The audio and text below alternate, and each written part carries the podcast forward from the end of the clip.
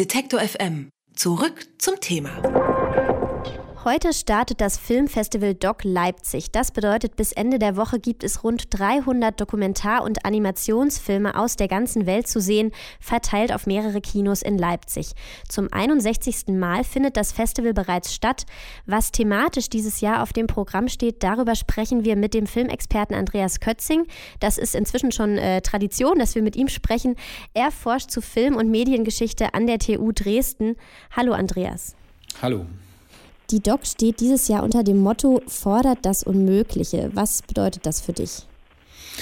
Naja, das ist natürlich erstmal ein Claim, ähm, der sehr viel Offenheit äh, suggeriert und zugleich auch den Anspruch äh, erhebt, dass wir es mit Filmen zu tun bekommen werden auf dem Festival, die wie immer nach der Veränderbarkeit der Welt äh, fragen. Also die sich nicht mit dem Status quo abfinden wollen, sondern die die Suche daraufhin begeben, wie sich gesellschaftliche Verhältnisse hin auch zum Besseren verändern ähm, lassen können und damit natürlich auch zurückweist auf eine lange Tradition, die dieses Festival äh, hat. Denn es geht tatsächlich natürlich immer um, um politische, um gesellschaftliche gesellschaftliche ähm, Fragen, um das, was die Menschheit umtreibt, das, was die äh, Dokumentarfilmemacher, die Animationsfilmemacher tatsächlich auch konkret in ihren Filmen dann widerspiegeln. Wenn man ins Programm schaut, dann merkt man auch, dass es ähm, bei diesem Unmöglichen oder Ungewöhnlichen auch darum geht, welche Perspektive die Filmemacher selbst haben. Also auch irgendwie ihre Selbstwahrnehmung, ihr Selbstbewusstsein als Filmemacher.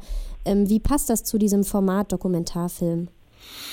Na, ich glaube, das ist natürlich genuiner Bestandteil ähm, des Dokumentarfilms, zumindest in seiner künstlerischen Form, so wie er hier auf dem Festival äh, präsentiert wird. Es geht ja jetzt nicht um klassische Fernsehdokumentationen oder Reportagen, die nur ein Thema beleuchten, sondern jeder Filmemacher, der sich auf eine künstlerische Art und Weise mit einem Thema beschäftigt, schreibt natürlich auch automatisch immer einen Teil seiner eigenen individuellen Sicht auf das Thema mit in diesen Film ein. Also insofern ist das, glaube ich, schon etwas, was sehr nah beieinander liegt und da drin drückt sich vielleicht auch so ein bisschen so ein utopischer Gedanke aus, fordert das Unmögliche, ähm, na, also dieses, ähm, dieses Hin, dieser Hinblick auf eine gesellschaftliche Utopie, selbst wenn sie vielleicht momentan momentan nicht realistisch ähm, erscheint, das schwingt sicherlich da auch mit.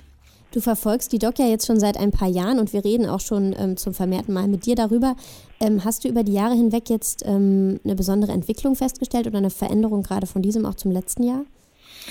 Ach, ich glaube, das ist schwierig, ähm, das so an konkreten Jahren äh, festzumachen. Ich meine, das Festival hat schon immer eine starke Verankerung ähm, gehabt im, im Hinblick auf die Filme aus Südosteuropa. Das ist sicherlich auch in diesem Fall ähm, äh, wieder so.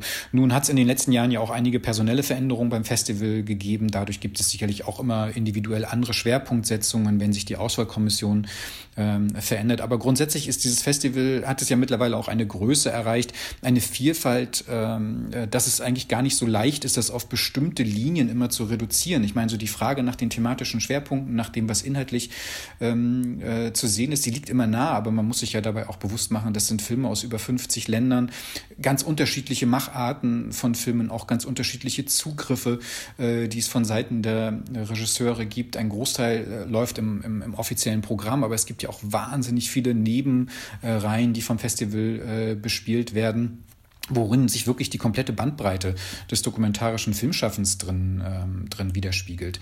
In diesem Jahr gibt es, äh, gibt es drei große Hommagen an unterschiedliche Regisseurinnen und äh, Regisseure, Ruth Beckermann, Lutz Damberg, Werner Herzog.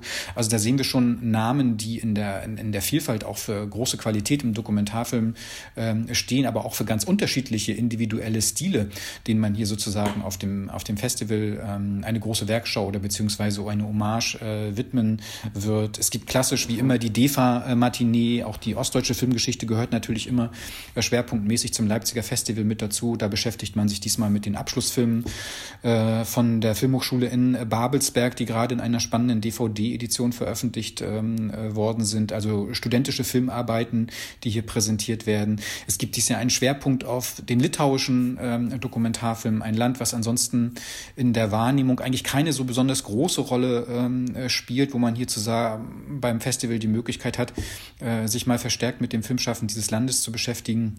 Es gibt eine große, große Retrospektive zum Jahr 1968, also Stichwort ne, große gesellschaftliche Utopien, ähm, was kann man umsetzen. Dann Doc Neuland, äh, nicht zu vergessen, das äh, seit einigen Jahren etablierte äh, Format, wo Virtual Reality Formate präsentiert werden, Darstellungen, die sich sozusagen im, im neuen digitalen Bereich mit dem Dokumentarfilmschaffen ähm, beschäftigen. Ähm, das ist auch immer äh, spannend, wird stark besucht, bekommt dies Jahr sogar einen noch größeren Raum innerhalb der der, Stadt in einem eigenen, einer eigenen Etage in der Nikolaistraße, wo man sich diese Projekte anschauen kann. Also das, damit umreiße ich nur ganz grob äh, das gewaltige Spektrum dieses Festivals. Das ist wirklich gewaltig, ja. Und über das ganze Spektrum hinweg sind eben auch viele Regisseurinnen vertreten. Insgesamt im Programm mehr als 50 Prozent der Filme jetzt von Frauen.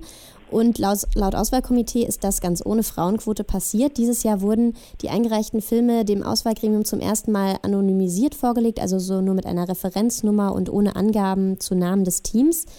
Das ging also wohl ohne Quote. Im Wettbewerb deutscher langer Dokumentar- und Animationsfilm soll es aber eine Quote geben. Äh, was hältst du von diesen Entwicklungen?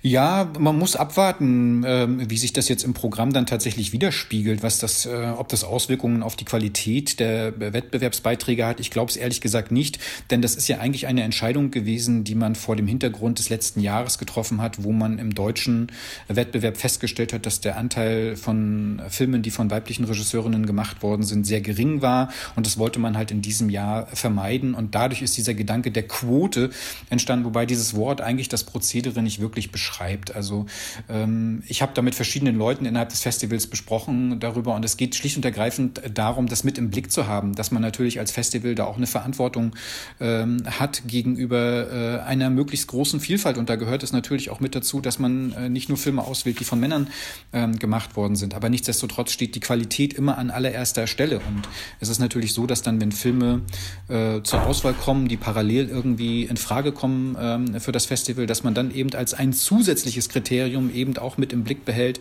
von wem die Filme ähm, äh, gemacht worden sind. Und dieses ganze ähm, Gerede über die Quote, sage ich jetzt mal in Anführungsstrichen, hat, glaube ich, eher dazu geführt, dass auch bei anderen Festivals mit der Fokus darauf gelegt äh, wurde, das stärker mit in den Blick ähm, äh, zu nehmen, wie man es vielleicht schafft, so eine Parität dort ähm, zu gewährleisten, ohne selber natürlich über unter qualitativen Abstrichen ähm, äh, darüber nachdenken zu müssen. Das wäre ja verheerend für das Festival, wenn man jetzt sagen würde, man wählt Filme nur aus, weil sie von Frauen gemacht worden sind. Aber das passiert hier nicht. Das ist schlicht und ergreifend nur ein Kriterium äh, neben vielen. Und in diesem Jahr, äh, du hast es ja eben schon gesagt, hat man die Quote eigentlich auch einhalten können, ohne dass man da großartig drüber nachdenken musste. Das hat sich einfach aus dem Auswahlprozess heraus selbstständig voneinander ergeben im deutschen Wettbewerb. Diesmal sind es, glaube ich, sogar weit über ähm, äh, die, der angestrebten 40 Prozent der Filme, die da von, äh, von weiblichen Regisseurinnen gemacht worden sind. Mhm. Du hast vorhin ja schon angerissen, wie viele Sparten es gibt in dem Festival, wie viele Schwerpunkte. Kann ganz schön unüberschaubar sein. Hast du vielleicht so ein paar Highlights, die du rauspicken kannst ähm, und uns empfehlen würdest? Ja, so aus den Wettbewerben heraus, da muss man tatsächlich mal, glaube ich, sehr individuell äh, schauen, ähm, in den Überblick hineingehen und gucken, welche Themen äh, man sich, für die man sich dort speziell interessiert. Ich persönlich finde die Retrospektive zum Jahr 1968 sehr spannend äh, kuratiert. Da sind wirklich viele Filme dabei, die nicht nur allein um, um Tschechien und den Prager Frühling kreisen, sondern die das Ereignisjahr 1968 so in einem etwas größeren Rahmen ähm, äh, darstellen. Was ich persönlich natürlich als Historiker unter äh, historischen Gesichtspunkten auch sehr spannend finde, ist eine, eine Reihe Revision, nennt sich die, wo das Festival sich auch nochmal verstärkt mit der eigenen Geschichte äh, beschäftigen wird. Da werden Filme aus den letzten Jahrzehnten gezeigt, die für das Festival eine ganz besondere ähm, Bedeutung haben, die im, im Grassi-Kino gezeigt werden. Da kommt also ein alter Spielort des Festivals wieder zum Vorschein, ähm, äh, wieder zurück. Also das ist auch etwas, worauf ich sehr neugierig bin und mich äh, ich sehr spannende äh, Impulse vielleicht davon ähm, erwarte. Bei Doc Neuland, da bin ich immer sehr hin und her gerissen. Also einerseits äh, ist das für mich immer so eine Grenze, wo es dann sehr spielerisch äh, wird, wo ich nicht immer ganz den Sinn äh, für so dokumentarisches Erzählen unbedingt drin erkennen kann bei allen Projekten. Aber das ist diesmal auch ganz spannend. Also da gibt es zum Beispiel eine,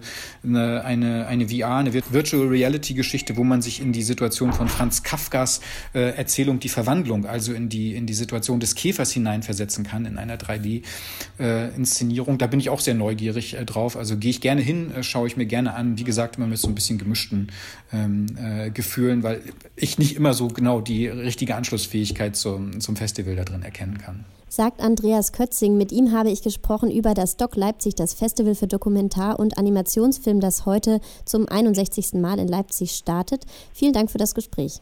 Sehr gerne. Alle Beiträge, Reportagen und Interviews können Sie jederzeit nachhören im Netz auf detektor.fm.